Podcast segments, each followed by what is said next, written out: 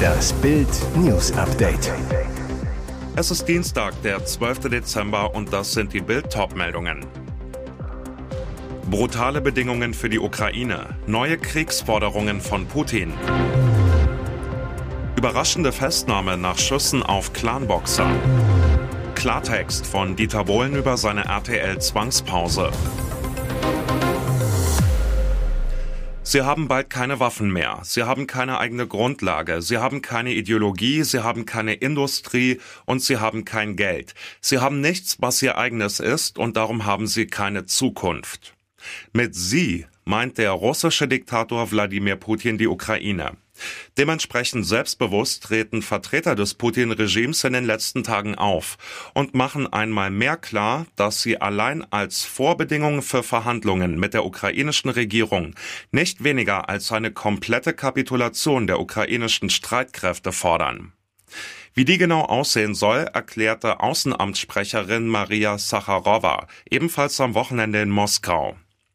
Für einen dauerhaften Frieden muss der Westen die Waffenlieferungen an Kiew einstellen, erklärte die Langzeitsprecherin von Außenminister Lavrov triumphierend. Und weiter? Die Ukraine müsse die neuen territorialen Realitäten anerkennen, die Kämpfe einstellen und aus den russischen Gebieten abziehen.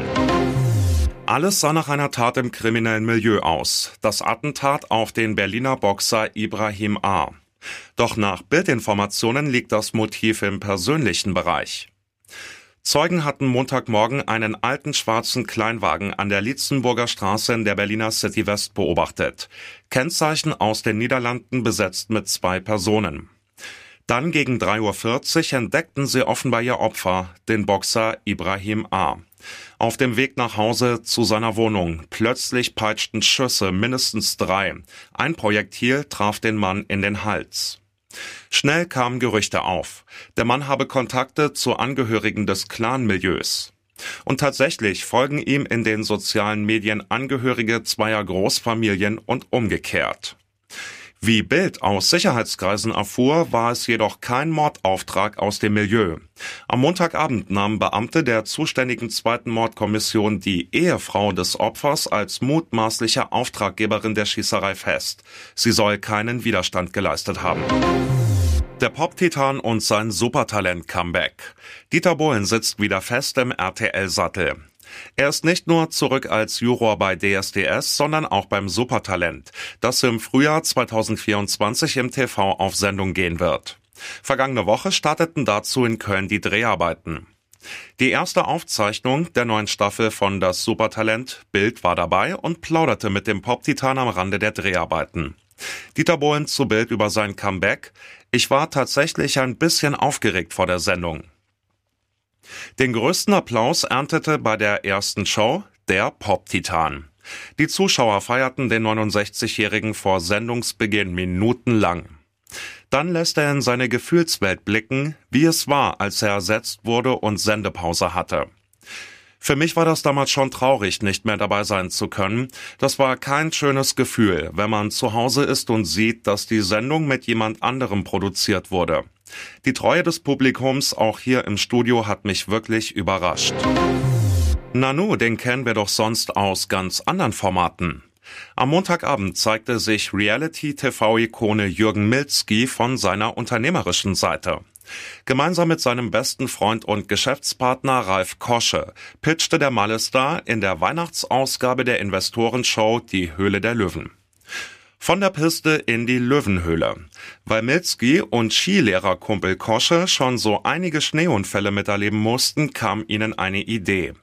Mit ihrem Goggle Stop, einem Brillenstopper für Skihelme, wollen die beiden die Skipisten dieser Welt zukünftig zumindest ein bisschen sicherer machen. Das machte richtig Eindruck auf Investor Ralf Dümmel. Er wollte gar nicht erst verhandeln, war sofort bereit, die geforderten 30.000 Euro für 15 Prozent am Gogglestopper zu bezahlen. Der Löwe begeistert. Wenn ihr jetzt einschlagt, haben wir einen Deal. Aber einschlagen war nicht. Milski fiel dem Investor direkt in die Arme. Der Malestar unter Freudentränen in Richtung Dümmel. Du weißt nicht, was das für uns bedeutet. Das gab es so in der Kuppelshow noch nie. Schon beim Auftakt von Bauer sucht Frau hatte Landwirt Steffen für Gesprächsstoff gesorgt. Als der Kandidat im Lamborghini zum Scheunenfest kam, war sogar Moderatorin Inka Bause baff. Auch der Start seiner Hofwoche fiel jetzt komplett aus dem Rahmen, denn der TV-Single ließ keinen Fettnapf aus. Steffen will seine Auserwählte vom Bahnhof abholen, natürlich im Lamborghini.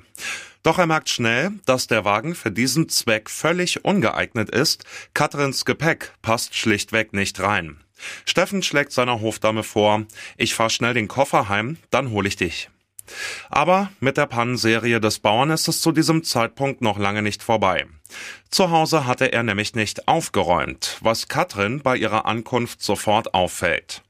Die Bürokauffrau im Einzelinterview über den ersten Eindruck, dann habe ich mich umgesehen und überall lagen Sachen rum. Der Vorspann zur nächsten Folge lässt weiterhin nichts Gutes ahnen. Da wird es Katrin endgültig zu bunt. Und jetzt weitere wichtige Meldungen des Tages vom Bild Newsdesk.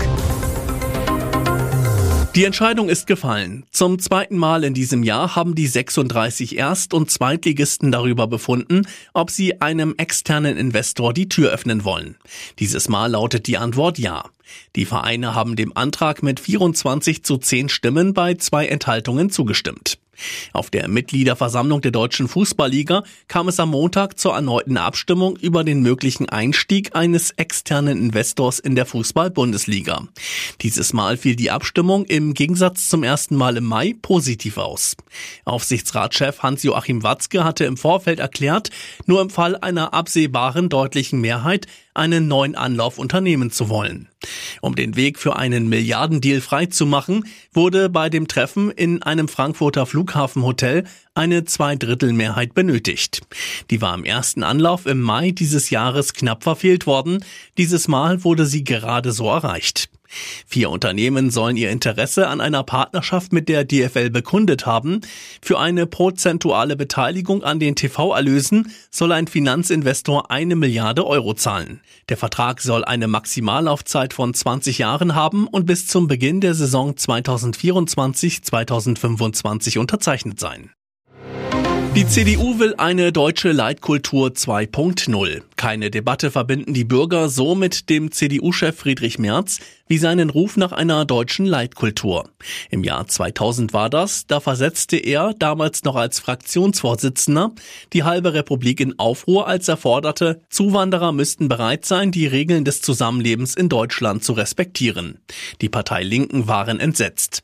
Und jetzt, 22 Jahre später, will der CDU-Chef mit genau diesem Thema ins Kanzleramt einziehen. Die neue Leitkultur fordert seine Partei schon auf Seite 1 des neuen Grundsatzprogramms, dessen Entwurf sein Generalsekretär und Oberprogrammchef Carsten Linnemann am Montag präsentierte. Tenor des Grundsatzprogramms, das sich passagenweise wie ein gewollter Bruch mit der Merkel-Ära liest, die Leitkultur müsse ohne Wenn und Aber anerkannt werden. Sie umfasse auch das gemeinsame Bewusstsein von Heimat und Zugehörigkeit und könne nicht ohne Verständnis unserer Tradition und Bräuche sowie der deutschen Kultur und Sprache sowie unserer Geschichte und der daraus resultierenden Verantwortung gelingen. Was die CDU in Sachen Asyl umsetzen möchte und was noch im neuen Grundsatzprogramm drinstehen soll, lesen Sie auf Bild.de. Leitet die FDP das Ende der Ampelregierung ein? Der FDP-Bundesvorstand hat beschlossen, eine Mitgliederbefragung durchzuführen. Die Frage, soll die FDP die Koalition mit der SPD und Grünen als Teil der Bundesregierung beenden? Dies berichtet FDP-Vorstandsmitglied Christopher Gohl auf X. Demnach habe der FDP-Vorstand am Montagnachmittag beschlossen, die Mitgliederbefragung als Online-Abstimmung durchzuführen. 14 Tage lang soll das Verfahren dauern. Die Abstimmung solle von einer fairen Darstellung von Pro- und Kontra-Argumenten begleitet werden. Das Ergebnis der Mitgliederbefragung ist nicht bindend, sondern diene der Meinungsbildung, schreibt Gohl. Die Entscheidung liegt bei der Parteiführung. Dennoch könnte der Wille der FDP-Mitglieder die Zukunft der Ampelregierung entscheidend beeinflussen. Stimmt eine überwältigende Mehrheit der FDP-Basis gegen die Fortführung der Ampelkoalition, wird es für FDP-Chef und Finanzminister Christian Lindner noch schwerer, der ungeliebten Regierung unter Führung von Kanzler Olaf Scholz anzugehören. Die FDP-Spitze Spitze ist entschlossen, die Koalition fortzusetzen. Es ist kurz vor Mitternacht, als sich in Bremen ein furchtbares Familiendrama abspielte. Ein Bruder soll seine leibliche Schwester getötet haben. Besonders schlimm, das Verbrechen spielte sich offenbar vor den Augen mehrerer Familienangehörige ab. Warum griff niemand ein und verhinderte die Gewalttat? Darauf haben die Ermittler bislang noch keine Antwort. Nach Bildinformationen soll die 23-Jährige zusammen mit ihrer Schwester, deren Mann und zwei kleinen Kindern seit drei Jahren in der Wohnung gelebt haben.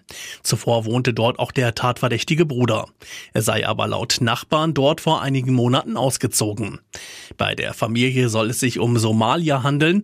Ein Nachbar zu Bild, die Frau trug immer einen Chador. Zuletzt habe ich sie in Begleitung eines großen Afrikaners gesehen. Was bislang über den Fall bekannt ist, gegen 23.20 Uhr meldete sich der 23-Jährige bei der Polizei und sagte, ich habe meiner Schwester etwas angetan. Sofort rasten Polizei und Rettungskräfte zu dem Mehrfamilienhaus in die Heerstraße im Bremer Stadtteil Walle. Die junge Frau lag leblos in einem Zimmer in der dritten Etage des Hauses. Der Notarzt versuchte noch, die Frau zu reanimieren, vergeblich. Am Tatort ließ sich der Bruder widerstandslos festnehmen. Er steht unter dringendem Tatverdacht.